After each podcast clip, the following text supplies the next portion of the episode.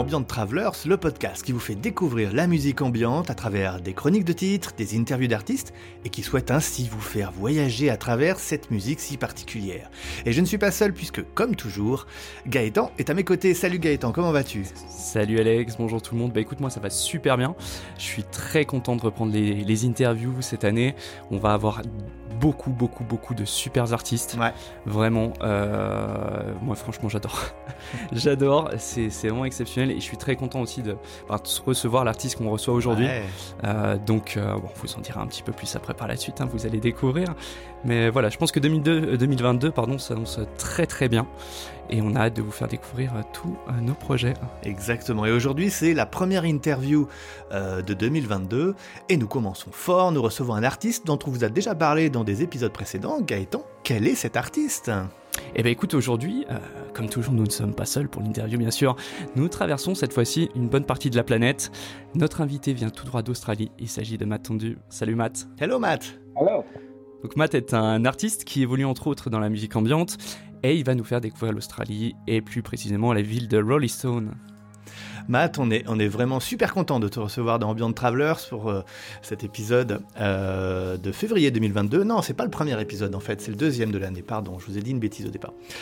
Euh, on a beaucoup de chance donc de t'avoir et de découvrir un nouveau pays, une nouvelle ville grâce à toi. Merci beaucoup. Donc Matt étant australien, pour des raisons de compréhension, nous traduirons chacun euh, notre tour ses réponses pour un confort optimal. Alors Matt, pour commencer, est-ce que tu peux nous en dire un peu plus sur toi et ton projet? Hey les gars, merci de m'avoir invité et de m'avoir donné l'occasion de discuter avec vous et vos auditeurs. J'ai vécu toute ma vie dans la partie occidentale de l'Australie et j'ai grandi dans un foyer plutôt musical. Mon père joue de la guitare, du piano, il chante. Ma grand-mère jouait du piano et était une chanteuse classique renommée. Et ma mère jouait aussi de la guitare. C'est donc une seconde nature pour moi de, de prendre des instruments et de jouer de la musique. Ma grand-mère m'a enseigné le piano classique dès l'âge de 5 ans. Et mon père m'a enseigné la guitare dès l'âge de 9 ans. J'ai appris l'attrait pour la musique instrumentale dès mon plus jeune âge. Et j'étais vraiment très intrigué par la capacité de traduire une émotion à partir de la musique sans parole. Ma sœur faisait de la danse de salon et j'ai adoré l'expression du corps en musique. J'ai commencé à m'y mettre moi-même à l'âge de 9 ans. À 12 ans, j'étais champion d'Australie. J'ai même fait équipe avec Catherine Patchett, qui, je crois, participe à l'émission télévisée Danse avec les stars. Mon amour pour la musique et l'expression a continué à se développer pendant mon adolescence, où je me produisais en public, dès l'âge de 14 ans, notamment dans, dans différents pubs et restaurants. J'ai rejoint un groupe de rock à 17 ans, en tant que chanteur et guitariste, et je me suis produit avec le groupe jusqu'à l'âge de 23 ans. Puis la vie est arrivée, j'ai une carrière bien remplie, je me suis vraiment plongé dans mon travail et j'ai aussi fondé une famille. J'ai continué à jouer de la musique quotidiennement, mais seulement dans le confort de ma maison. Vers l'âge de 30 ans, mon père est tombé malade et j'ai voulu enregistrer quelques chansons ensemble, en souvenir. J'ai vite découvert qu'il était moins cher pour moi d'acheter l'équipement pour enregistrer moi-même que de payer quelqu'un d'autre. Alors, euh, j'ai installé un, un petit studio à la maison pour le faire. Ça a été le catalyseur pour que je recommence à faire de la musique dans le domaine, euh, dans le domaine public. Une fois le petit studio installé, j'ai rencontré mon ami Clayton Popa, un artiste abstrait qui a organisé un certain nombre d'expositions à Perth. Et nous avons discuté du passage de l'art audio à l'art visuel. À partir de cette conversation, j'ai créé 10 titres instrumentaux que je lui ai envoyés et il a créé 10 peintures abstraites qui sont devenues l'exposition Sight of Sound. J'ai publié les 10 titres sur des plateformes numériques après l'exposition et j'ai rapidement été signé par euh, BMG Australie. Cela a relancé ma passion pour la composition de musique instrumentale qui s'est transformée au fil du temps. Et on peut encore sortir euh, aujourd'hui euh, dans différents genres qui m'attirent tels que l'ambiante, le classique moderne et le- occasionnellement l'instrumental de guitare folk. Ok, great. Donc toi, toi, tu es un artiste très actif sur les différentes plateformes, avec bah, de nombreuses sorties qui sont, qui sont de qualité. Est-ce que tu as une manière particulière de, une manière particulière pardon, de travailler pour sortir autant de titres en si peu de temps? Je sais pas, est-ce qu'il y a une, une sorte de méthode attendue Cette question m'a fait rire parce que je n'ai aucune idée de comment faire. J'ai une journée de travail très chargée où je suis directeur d'une grande entreprise ici à Perth avec plus de 100 employés. Je dirige également trois labels, Valley View Records, Echoes in the Valley et Yellow Rose Records. Et j'ai quatre projets différents sous lesquels je publie de la musique, tout en étant un mari et un père de deux jeunes enfants. Donc en y réfléchissant, je pense que l'astuce est d'apprendre à fonctionner avec un minimum de sommeil. J'ai la chance que, dans la plupart des cas, la musique jaillisse de moi, ce qui me permet de créer assez rapidement et de souffrir rarement de blocage créatif ou de manque d'inspiration. En tant que gestionnaire de label, j'ai également un contact direct avec certains des meilleurs producteurs du monde en ce moment et je fais beaucoup de collaborations, ce qui m'aide aussi. J'encourage toujours les artistes à collaborer avec d'autres dès qu'ils le peuvent. C'est un moyen formidable de se développer en tant que musicien et cela aide aussi au marketing et à la promotion car plusieurs parties sont impliquées. To collaborate with others whenever they can is such a great way to grow as a musician and also helps with the marketing and promotion having multiple parties involved. Yeah. You, you, I think you're right, yeah.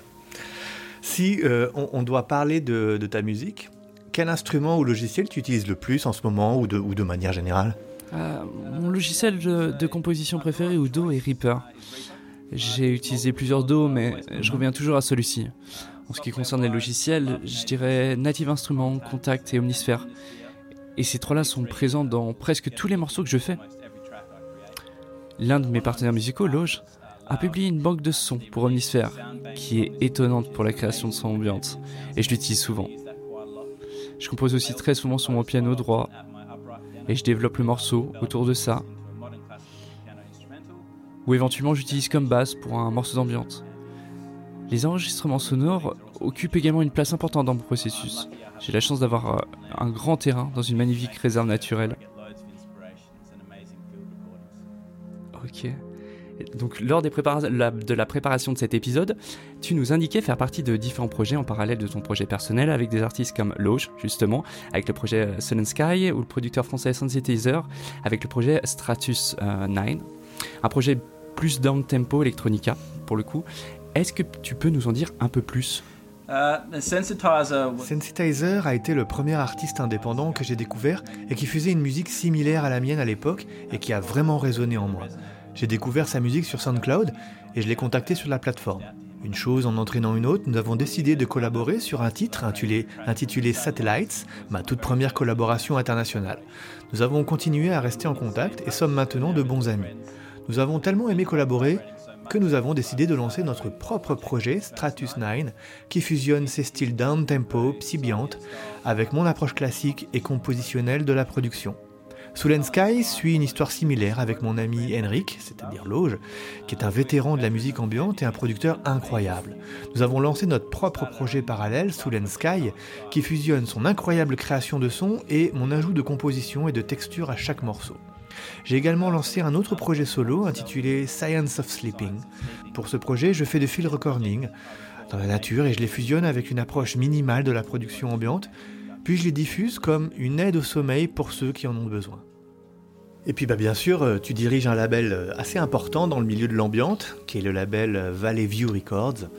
C'est donc un label que tu as créé seul Comment ça s'est passé? Tu, peux nous raconter un peu la, la genèse de ce label? Comment ça s'est créé? J'ai commencé Valley View Records par moi-même il y a trois ans. À l'époque, c'était une nécessité car j'avais accepté de sortir de la musique pour Deezer, mais je ne savais pas comment m'y prendre. Dans mon travail, j'étais exposé aux aspects les plus fins de la gestion d'entreprise et j'avais donc la plupart des connaissances nécessaires pour créer une entreprise. Une fois que je l'ai créée, c'était simplement l'opportunité pour moi et Chris de sortir de la musique. Et j'ai fait appel à mon ami Clayton pour créer les illustrations. Il n'a pas fallu longtemps pour que d'autres artistes nous contactent et nous soumettent leur musique. Et le label a continué à se développer à partir de là. Le but de ce label était d'aider les artistes à atteindre leurs objectifs musicaux et il est devenu l'un des labels de musique ambiante les plus populaires, si ce n'est le plus populaire.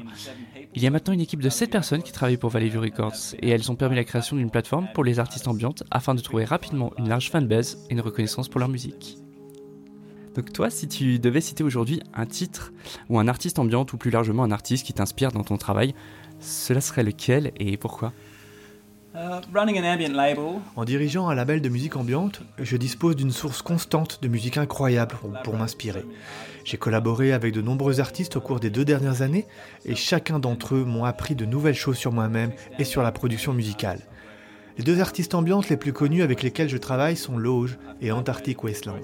J'ai collaboré avec ces deux artistes à plusieurs reprises et j'ai maintenant un projet parallèle dédié à Loge et Ben, qui est donc Antarctic Wastelands, est mon directeur de label pour Echoes in the Valley. Pour euh, cet épisode, euh, du coup, tu vas nous emmener à Rolling Stone. Euh, qu'est-ce que représente cette ville pour toi? Enfant, j'ai grandi dans les régions voisines de Rolling Stone et j'ai apprécié les grandes étendues de terre avec des tas d'arbres et d'aventures à vivre. Nous nous rendions souvent à Rolling Stone pour visiter les magnifiques vergers ou simplement pour traverser la région en voiture. Nous nous sommes rapprochés de la ville pour le travail de mes parents lorsque j'avais environ 9 ans. J'ai déménagé dans les zones métropolitaines en grandissant j'ai même acheté ma première maison dans une zone urbaine dense près de la ville lorsque j'avais 21 ans. Je me suis toujours souvenu de la beauté de mon enfance, de l'exploration, de la nature et de la création de mes, mes propres aventures. Et je savais que j'allais déménager dans un endroit où je pourrais trouver mon propre espace et profiter de la nature. Le destin a voulu que les étoiles s'alignent et j'ai vu la maison de mes rêves mise sur le marché à Rolleston alors que j'avais environ 27 ans et que j'étais parvenu à un point où je pouvais me permettre de faire une offre. Je vis maintenant dans le droit qui a conservé mes souvenirs d'enfance et mes propres enfants y créent leurs propres souvenirs. Nous vivons dans un endroit où nous ne pouvons pas voir nos voisins depuis notre maison et sommes entourés par la nature. Rollystone est un petit havre où beaucoup cherchent à s'échapper, ne serait-ce que pour un court instant, pour se reconnecter avec eux-mêmes et avec la nature, pour oublier le monde des écrans, des téléphones, et trouver un espace de calme. C'est un beau coin de terre que je ne me vois pas quitter de sitôt. Et du coup, si on, devait venir te rencontrer directement chez toi, qu'est-ce que tu aurais envie de partager avec nous pour cet épisode? Est-ce qu'il y a des lieux particuliers à découvrir, des paysages? En gros, si toi tu devais promouvoir la ville de Rolling Stone, que dirais-tu? Euh, Si vous deviez venir me rencontrer ici, j'espère que vous apporterez du vin et du champagne avec vous. ok Ma femme et moi avons beaucoup voyagé en France et avons sérieusement envisagé de nous y installer avant de trouver notre maison à Rollestone. Si vous deviez venir ici, ce serait un moment très relaxant pour vous. Nous commencerions certainement directement dans notre jardin à l'arrière de la maison. Nous nous assestirons sous les oliviers, nous ferions un barbecue et nous écouterions les sons de la forêt qui nous entoure. Nous avons un sentier naturel qui part de notre allée et je vous emmènerai à travers le parc national de Wugong, traversé par un magnifique ruisseau qui se termine dans une piscine naturelle connue localement sous le nom de Rollestone Pools. Il y a une magnifique ferme de cerises juste au coin de la rue et nous nous y rendons pour déguster de superbes cerises et du bon café.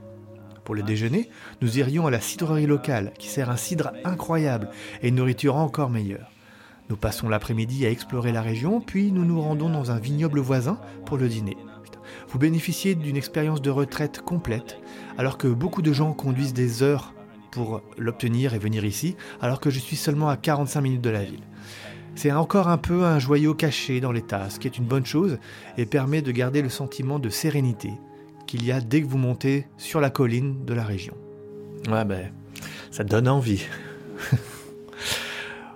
Euh, bah écoutez, comme vous le savez, dans chaque épisode d'Ambient Travelers, on met l'accent euh, sur une ambiance particulière propre à la ville sélectionnée par notre invité. C'est la deuxième partie du podcast de l'épisode.